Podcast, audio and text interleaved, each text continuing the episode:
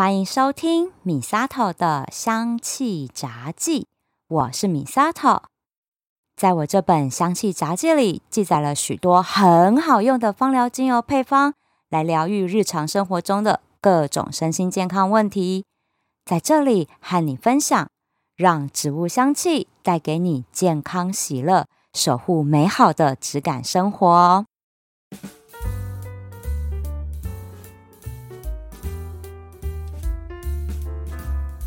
前一阵子啊，韩国梨泰院发生了令人难过的重大踩踏事件。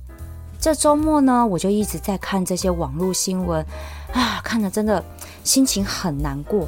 这么多年轻的生命就突然结束了，真的看了好心痛。那刚好这件事情发生后的礼拜一，我在康健杂志十一月的专题报道上面，主题就是在讲一生必做的人生整理术。看完之后，我有好多的想法。那康健杂志的这个报道呢，是针对四十岁以上的人来做一个调查。其实现在四十岁以上的人很多都有“中活”的概念，“中”是终于看开，爱回不来的“中”，然后生活的“活”，“中活”这个词呢，是源自于日本的一个流行词。它指的就是说，如何让我们好好的变老，好好的整理自己的人生，然后让我们在离开人世的时候，就像一个出生的婴儿一样，清爽一生，不留遗憾，也不留争端。这是人生最后的一个整理。所以今天想要来跟大家聊聊，如何让我们自己的人生先做好整理，当意外比明天先来的时候。家人们才不会措手不及，忙得焦头烂额。那有哪一个芳疗精油配方可以陪伴我们一起面对这逃避不了的生死问题呢？今天就来和大家做分享。我想要先跟大家分享我的很多感触这件事情，大家要很小心去人多的地方哦。这梨泰院的踩踏事件真的让我太有感触，因为我自己。也亲身经历过，也看过人挤人差点受伤的例子。哎，台湾不是说没有发生这种事情的机会哦，只是我们都很幸运而已。再加上这两年疫情的关系，大家都比较少出去群聚了嘛，那就算有什么大活动，人数也比以前少很多。不过我在想，随着台湾慢慢的解封，等到哪天口罩真的可以拿下来的时候。我想，我们一定也会一窝蜂的出去，然后参加这些大型活动。所以这边我想要把我看到的一些例子来跟大家做分享，让我们大家可以多多注意哦。第一个就是现场演唱会哦，以前的现场演唱会摇滚区是没有把椅子隔出座位的呢，都是用活动式栅栏一区又一区在大片空地上面隔出来，它是哪一区哪个票价这样子。当然，最靠近舞台的就是摇滚区啦，那票价也最贵嘛。然后往后慢慢比较便宜这样。以前我看这些日本乐团的表演，都是在中山足球场或者是一些规划没有那么完善的户外场地。啊，这些摇滚区的票价也都很贵呢。好，啊，我们歌迷都还要连夜排队，就为了排那近距离的前三排。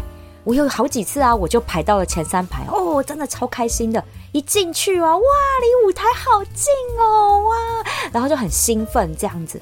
大家就是原本就还是这样散散的，突然间灯一关，音乐一下，哇，整个人都暴动了，所有摇滚区的人都疯了，然后全部往前挤，然后我们前三排的人全部被后面人群往前推，第一排最惨。第一排，他们整个人都是压在那半人高的栅栏上，个子高的人呢是压在横膈膜的这个位置，胃的位置；矮一点的女生是整个被压在胸口，那完全不能呼吸。因为我们后面两排人也是压在他们身上，然后看到偶像啊，还是很兴奋啊，手还要伸出去这样挥啊挥啊啦，这样。我就突然间意识到，我懂什么叫做自习室性爱了，真的是很崩溃，你知道？你又嗨，但是你又不能呼吸，你知道吗？然后我也觉得台上的偶像们心理素质超强，他不觉得他看下去的时候看到很恐怖的情况，就是 我不能呼吸，真的，我会觉得光想就很可怕。后来我去日本参加那二三十万人大型的户外演唱会，那两场我参加的都是在大阪环球影城的停车场举办，整个停车场全部清空之外，都排满了一张张的椅子，让我们对号入座。我超惊讶的，因为我原本收到票的时候，我就在想说啊，这个户外场地怎么还会有座位编号嘞？我一去看才知道怎么一回事，所有的区域都整齐的排满一张张的椅子，而且这椅子是整排联动固定的哦。那你几个人的力量是推不动，因为它重量超重，所以当人群冲挤的时候，这一排排的椅子它还可以发挥阻挡的作用。要散场的时候，它也可以顺着人流哈一排一排的引导疏散出去，这真的都是有规划好的。我就想说，哇，日本连办演唱会都这么讲究，而且票价还比台湾便宜耶。那 台湾为什么不找一些好的场地、好的规划？真的哦，讲到这场地，我最害怕的就是去南港展览馆哦，真的很崩溃，因为。这个场地它是在二楼，然后呢也是一样，以前没摆椅子啊，后来有摆了就好一些。但是呢，歌迷一定会又叫又跳的。那你在楼上的场地，大家在跳的时候会有震动，所以会有一种地板很软，感觉要塌下去的那种感觉。那我们又不能不跳，因为台上的偶像就会说 jump jump，然后我们就哦要叫要叫，然后就觉得说好啦，地板塌下去我们也甘愿啊，真的是迷妹的心态。每次呢，我们大家就是很期待偶像可以再来台湾开演唱会，但一看到场地就是在南港展览馆，我们大家就哀嚎说：“啊，My God，会不会这次真的被我们跳塌？” 所以后来啦，哈，我觉得主办方应该有听到我们的心声，那就开始办在小巨蛋。我觉得小巨蛋 OK 哈，没有问题。我觉得那个场地真的还不错。那有的就开始办在中型的 Live 空间，哦，这个我的妈呀，这个更可怕。因为那人流动线跟硬体设备更差，已经退步到以前没有白椅子的那种状态，所以现在啦，我真的要听演唱会哈，售票资讯出来，我一看到是这种规划，我直接放弃摇滚区，真的，我就买在最后一区哈，当做是去听歌，也跟着摇哈，这样，然后呢，站着离逃生出口近一点，我觉得这样比较安全，这是我现在的一些做法，跟大家分享。再来呢，我觉得还有一个地方很危险。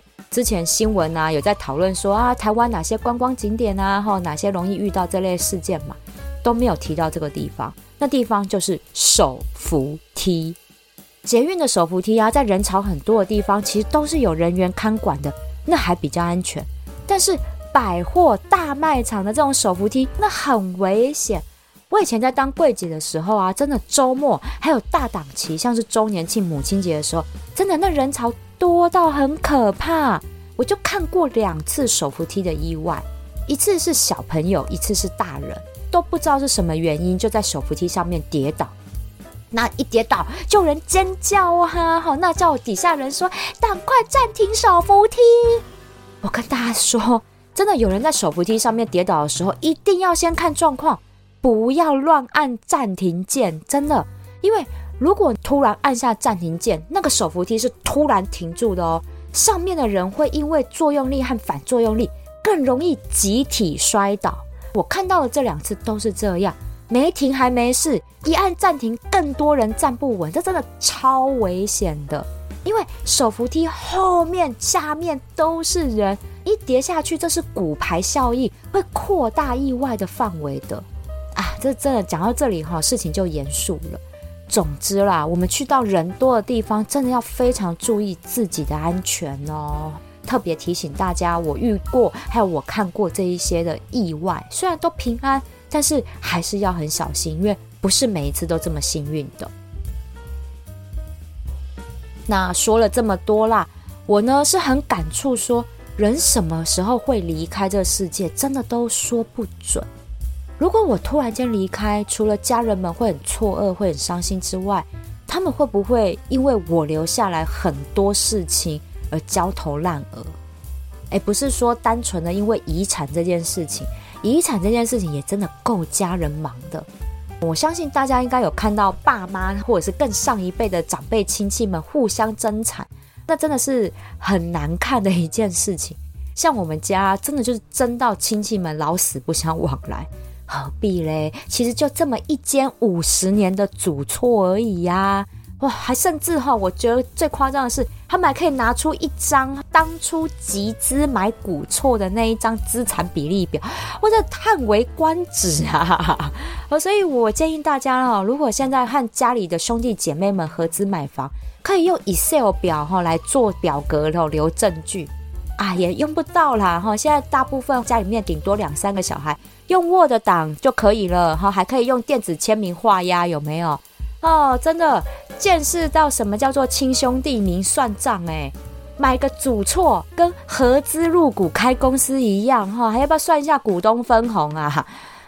真的看了真的是觉得把所有的亲情都给打散了，因为我爸妈这边的家庭哈，都是有六七个兄弟姐妹。吵起来很可怕，见了面后就是指着对方鼻子骂，在家里面呢是电话一通接一通吵，吵怎么分主错这也就算了嘛，至少聚焦讨论，对不对？不是哦，开始翻旧账哦，啊，大的就说小的时候你们年纪还小，我国中毕业就开始工作拿钱回家养你们，啊，小的就会说你们这些人。爸妈住院的时候都没在照顾，都是我请看护哈，还有天天跑医院照顾的。然后还有的又说啦哈，说你们生活困难的时候跟爸妈借钱，你们以为爸妈有钱借你们吗？还是我拿钱出来让爸妈借你们的？开始讲说我为这个家付出这么多，我拿多少钱出来啊？现在很像就应该要多分那一点遗产才对。哇，我就觉得说，现在原来帮家里忙哈，也是一种投资的概念哦。现在先投资，然后以后分遗产就可以多拿一点利息，这样合理吗？这有点讽刺啊！我真的觉得，所以我们这一辈的小孩哈，我的堂哥堂姐啊、表哥表姐啊这一些哈，因为我跟我弟算是我们这一辈最小的啊，我们就看到我们爸妈吵成这样，我们就说好啦。这些鸟事呢，就留给他们这一辈就好。我们以后就不要再拿这些事情哈来破坏家族感情。所以哈，真的，一生必做的人生整理术，首先很重要要做的就是整理自己的财务状况。专家就有建议，平常时候我们就可以从四个方向来做整理，分别是流动资产、固定资产、保险、股票等投资项目，还有自己的物品。首先，哈，流动资产也有几个方向。第一个就是我有没有负债呀，包含了学贷呀、车贷、房贷、信贷、卡债，还有没有欠亲戚朋友钱？哎，这个很重要哦，不要以为说我不想面对债务，不行，因为继承这件事情不只有继承财产，是连债务也都会被继承下来的。所以呢，我们要先盘点自己的债务问题，才不会债留家人。面对债务哈，真的很痛苦。原本想说哇，两腿一伸进了棺材，我就不用管这些债了。对，你可以不用面对，你的家人小孩要面对呀。而且大家法律观念其实都不是很好，真的不会想到说要去帮我们处理债务问题。而且啦，欠人家钱这件事情哈，很多时候也不会说给家人朋友听的啦，所以他们也不会知道。我们就这样想哦。在我们的告别式上，债主就找上门来，然后对着我们哈捻香哈一拜，拿出当初我们签的那一张借据，然后在我们的遗照面前就说啊，一切都结束了，然后就这样撕掉。想得美啦，怎么可能是拿出那张借据给我们的家人说，你老婆欠我钱，记得要还哈，好不好？不要想的这么美好的。所以，不要让我们家人对我们的爱，因为这些债务而变成了怨恨。好好整理自己的债务，哈，自己造的孽自己要还，不要拖累家人呐。第二个要整理的方向就是手边有哪些可用的资金，那都存在哪一些的银行账户里。这个专家就有建议哈，这种随时可以提前出来的流动资金，尽量集中在两三个常用的户头里。家人们后续处理起来的时候也比较不会麻烦跟困扰。我相信啦，大家都有跑银行的经验，对吧？对银行的服务应该颇有心得吧？我在银行真的就看过一个客人对柜台狂飙说：“就跟你说我爸死了啦，是怎么样本人亲自临柜办理啦？是不是遇到这种哈不知变通的银行真的很困扰？要是我哈，我就会保持我的风度跟气质，我就会跟银行的柜台人员说：“请问一下哈，那我现在呢带法师来这里做招魂，还有观落音，这样可不可以算是本人亲自临柜办理？哎，你们就给办了吗？好，是不是？就是因为我看过这种事情，现在我大部分的资金都在民营的银行里。”到时候我家朵呀，或者是我弟哈去帮我结清账户的时候，就不会被这样刁难，然后要招魂招出来哈，我还要亲自本人来办理。那现在啦哈，年轻人哈，不只是银行都办数位银行而已哦，还多了虚拟账户啊、NFT 哦这种元宇宙资产。记得这些的账号密码也都要写在一本笔记本里面哦，因为也要想老人家不太懂元宇宙的。至少他们拿到了这些账号密码哈，还可以找人帮忙处理。我觉得在这方面，我们可以做一些妥善的规划，让我们家人在后续处理上面哈，不会被气到要把我们召唤出来，有没有？那再来还有一个哈，就是信用卡有几张，这也要盘点一下哦。因为有的信用卡没有刷卡就会要缴年费嘛。那我觉得啦，现在我们没用的卡其实就可以做个盘点哈，就减卡解约解一解。那信用卡少一点，负担也轻一点，至少啦，家人还可以少跑几间银行。再来要整理的财务资产哈，就是固定资产的部分啦。那固定资产就包含房子、车子、珠宝、黄金等等哈。这个种人人都爱抢的资产，一定要事先规划好，怎么样继承或怎么处理。像我家族这边，就一千五十年的祖厝炒成这样。如果是更有价值的资产，是不是抢得更凶嘞？别以为哈，我的资产理所当然的就应该是老公啊、小孩要来继承，没有哦。你要想，你的父母亲会不会也觉得他们应该要有一份嘞？金钱哈是很考验人性的，不要让活着的人为这种事情撕破脸难看，反而怨恨起我们。不如我们现在就好好的找专家来帮我们做规划。再来呢，也是一个可以找专家来做规划的，就是保险和股票这种投资资产。我想应该很多人都不会知道说自己的家人有保什么险或买什么股票之类的嘛，因为呢，这毕竟不像房子、车子哈这么大，也不像黄金啊、珠宝这种那么显眼，想藏都藏不起来。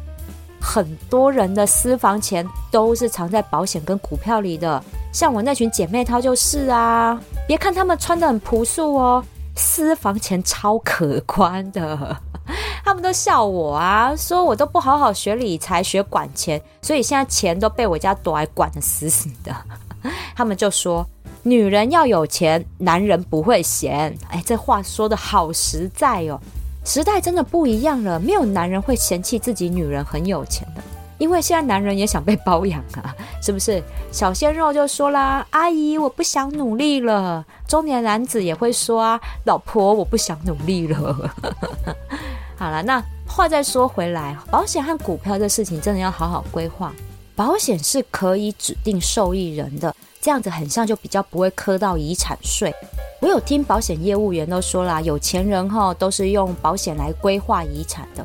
我不知道是真的还是假的啦，但我们没钱的人哈，是真的要好好做好保险的规划，像是医疗啊、意外、防癌险这些，我觉得都基本，至少我生病的时候不要为家人带来经济上的负担嘛。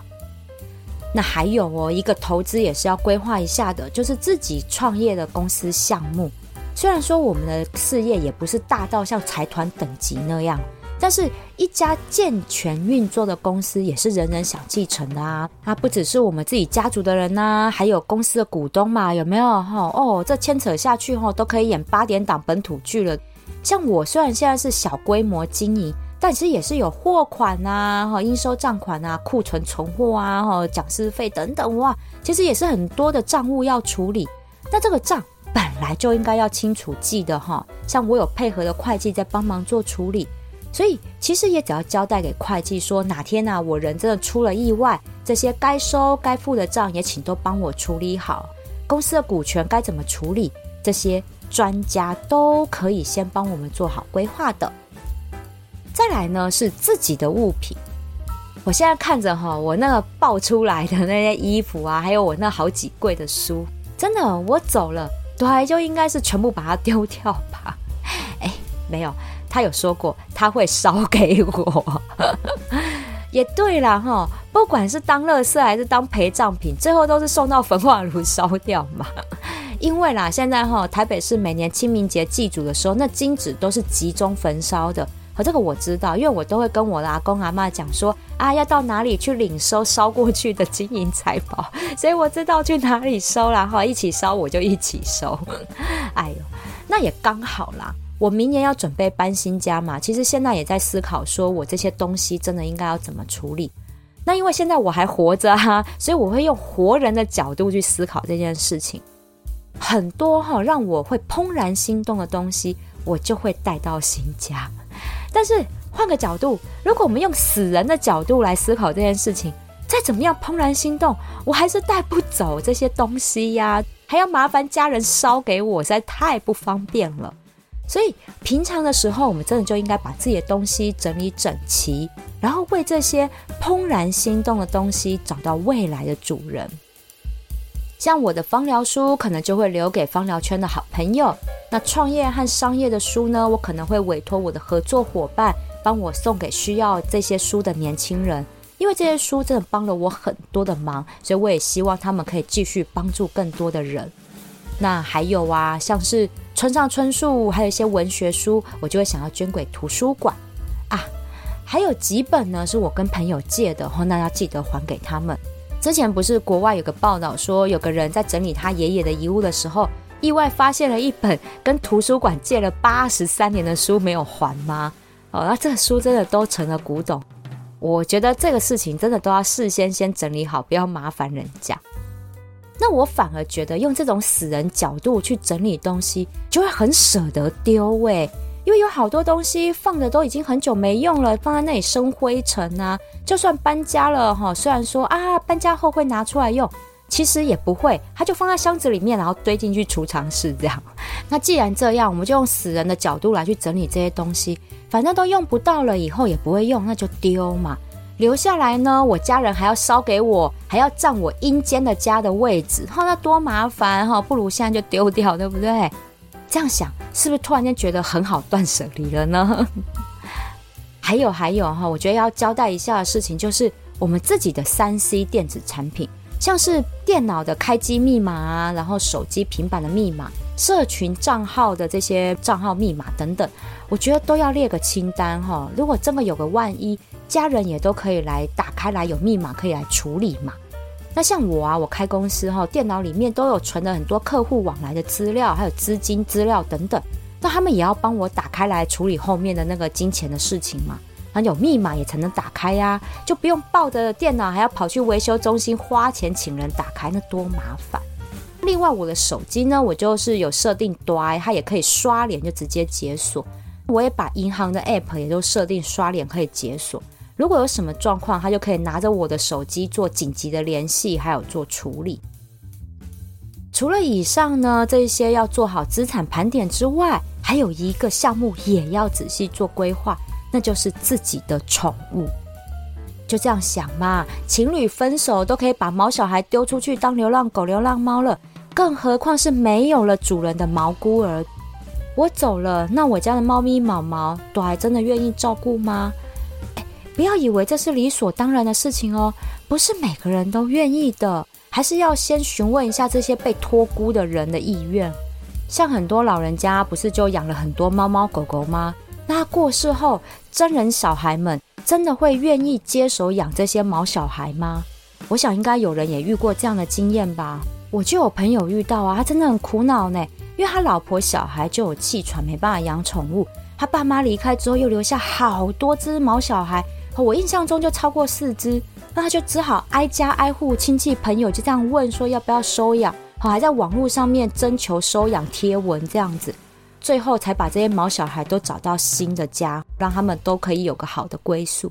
所以啊，毛小孩们真的也要规划好未来要怎么样送养，好让他们都有一个好的归宿。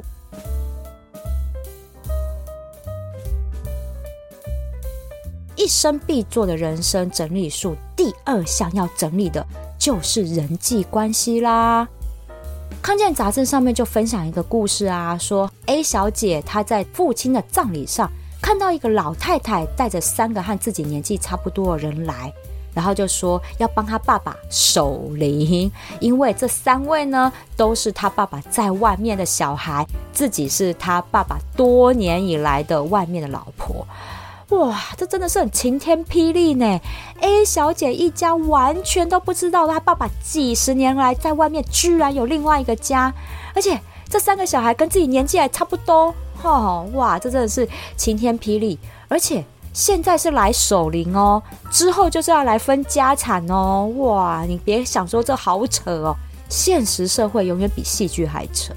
如果真的哈是有这样的感情在，就更要先把这些财产哦先分一分，不然尸骨未寒，小孩们就先打起来了哈。我看，那另外除了这些感情在之外，我们还有没有哪一些想要说声谢谢却一直没有机会道谢的贵人们？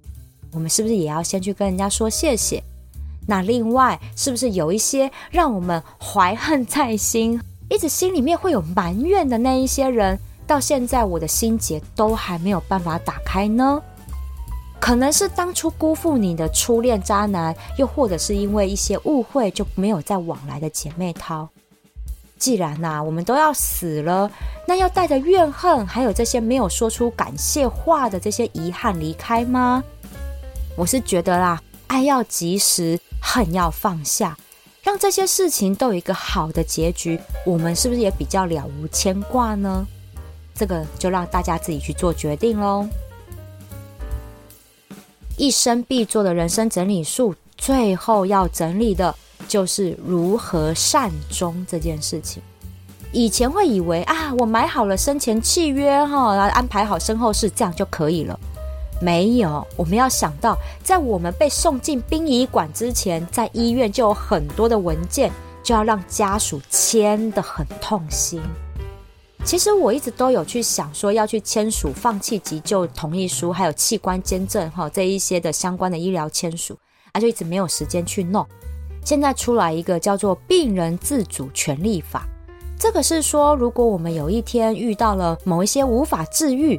严重影响生活品质和生命尊严的一些病症时，我们会希望用哪一些医疗照顾措施来维护生命，还有维护尊严，并且依照我们的选择来达成善终。讲白话一点啦，哈，就是说，如果我不幸变成了植物人，那以前只能让我爸妈来签署，说要不要拔管，有没有？你说一个做爸妈的，或者是老公老婆。或者是小孩，怎么会忍心签这种放弃急救的文件嘛？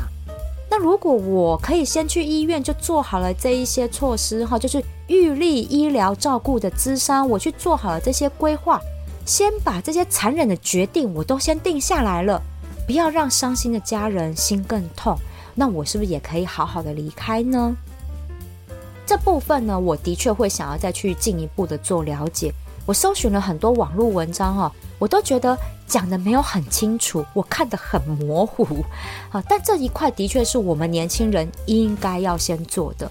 你想想看哈，让爸妈白发人送黑发人，其实已经够心痛了。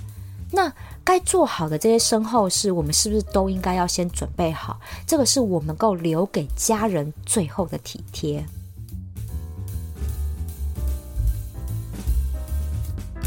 今天啊，我尝试用比较地狱梗的方式来分享这么严肃的一件事情。我这样认真的面对生死问题，这还真的是头一次诶。因为哈，我连我要变老这件事情我都不想面对了，更何况是死这一件事情呢？但是又突然间觉得，这不是说能够逃避我就可以逃避得了的。如果你和我一样哈，想要来好好的整理一下自己的人生，来面对死这个议题。有一个芳疗调香配方，想要和你做分享。这个调香配方呢，就用掉了两支精油，分别呢是乳香还有安息香这两支精油。这都是属于树脂类的精油哦。乳香呢是被古代人称为太阳神的永恒之香，它是对健康非常好的一支精油。乳香里面有特殊的化学成分，叫做乳香酸，它是非常好抗发炎的一个发炎抑制剂。像是关节发炎啊、气管发炎等等，乳香都有很好的缓解作用。就连自体免疫疾病，好像是类风湿性关节炎这一种的，乳香酸都有很好的免疫调节的作用。那另外呢，在修护神经和抗忧郁上面也都是有很好的效果。所以，对于精神上和身体上的慢性疲劳、神经衰弱等等，心理影响生理的状况，它都有很好的调理作用。乳香呢，它的香气，我觉得像是带着禅意的那一种氛围。它的香气是木质调，但是很轻盈，带着仙气的感觉。那在古代的宗教仪式上面，乳香它被视为是人和神之间的芳香连结，因为乳香它是同时有提振精神和镇定心绪的双重作用，可以引导出对神灵祈求时必要的专注力。所以，不论呐是天主教的祷告仪式，还是佛教的冥想，乳香哈都是信徒用来熏香，作为静心仪式的专属香气。那希望透过乳香的神圣净化力量，可以去除心里面邪恶的负能量，带来神的祝福。那我在这里用到乳香，是希望可以帮助我们超越生死。用客观的角度来看看自己的人生该怎么样做一个通盘的整理。安息香精油呢，它有着香草冰淇淋般甜甜的香气。这个香气是来自于两个化学分子，一个呢是带着香草香的香草素，另外一个是带着微微杏仁味的安息香醛。这两个化学分子哦，对于呼吸道的保养是非常好的。可以舒缓像是喉咙痛啊、剧烈咳嗽啊，或者是久咳不愈的这些呼吸道的症状，用嗅吸的方式，让甜甜的味道温暖我们的呼吸道跟肺，缓解这种咳嗽咳得很用力的疼痛感，还有喉咙的瘙痒感，这都是很有效、很舒服的呢。另外啊，因为安息香它也是流传上千年的宗教熏香用的神圣芳疗植物之一。据说它的香气是可以洗涤灵魂的罪恶，所以欧洲的修道院修道士就会拿它来做成香膏，在日常生活里面使用。这里我用安息香，是因为希望用香气来洗净铅华，帮助我们放下过去种种的不愉快，还有一些情绪，让自己重拾愉快平静的心灵，来面对死这个议题。这几天哈，我在思考生死的问题的时候，其实心情是很浮躁的，因为看了很多令人觉得难过啊的这些报道影片，心情一直静不下来。那我就想到说啊，我是不是可以用这两支精油来熏香，那让我自己可以平静下来。所以我的比例就是乳香和安息香呢，我就是一比一的这样比例去做调香。如果不喜欢太甜的味道，安息香就可以放少一点点。闻了这个香气之后，我的确情绪会比较平稳一些，然后让我呢能够用更客观的角度去思考死这个议题。这次康健杂志呢做这个专题报道，一生必做的人生整理术，他做了市场调查，发现很多四十岁的人就已经开始思考中活和死亡这个议题了。其实。我们这个年纪哈，因为有家庭、有小孩、有爸妈要抚养、有经济压力要扛、有退休问题要烦恼。好，那如果我们真的出现了个万一，整个家该怎么办？毕竟我们也算是撑起整个家的支柱之一嘛。而且到了四十岁哈，不管是男生还是女生，在生理上我们也都开始进入更年期，在职场上可能也遇到了中年危机，这些也都会让我们开始思考这些。很像很消极，但其实很重要的事情。以前哈，要是我跟我爸妈讨论生死哈，他们就会说啊，不要讲这个哈，不吉利啦哈，这触眉头哈这样的说法。但现在不会了，我妈哈还前一阵子还跟我讲说，她好犹豫哦，她要用花葬还是要用树葬，她还做不出决定来哈。真的，我就笑她说你也三八哎，对，但是至少也让我知道了，我们家两个老人家，他开始可以用平常心去看待生死这件事情。总比一些老人家哈一天到晚嚷嚷的说：“哎呦，我被戏呀哈，得这个病哈没有药医啦哈，我要死了啦哈。”喂，阿妈，你只是血压比较高而已好吗？你只要不要再吃卤猪脚就没有问题了。所以这样嚷嚷的要死的要死的老人家，反而会让我们很担心，说他是不是害怕面对死亡，会不会因为这样忧郁过度？所以我觉得是，反而他能够平常心跟我侃侃而谈这些事情，我会觉得我比较安心一些。虽然啦，我们都还年轻，但是意外和明天哪一个先被我们遇到，这真的都很难说的。所以我觉得，我们还是要先整理好我们自己的人生，把握当下，用美好快乐的心情去过我们的生活，这才是幸福。喜欢我的节目，请记得按下追踪订阅，还要帮我按个赞，给我一个鼓励吧。至少让我知道，我在我有生之年做这个节目，也是对大家有帮助的。如果想要赞助我一份好吃美味又暖胃的羊肉炉，支持我继续做节目，我希望你可以把这笔钱留下来，到我的芳疗品牌相知相惜逛逛，把健康带回家。米沙头的香气杂技，我们下次聊喽。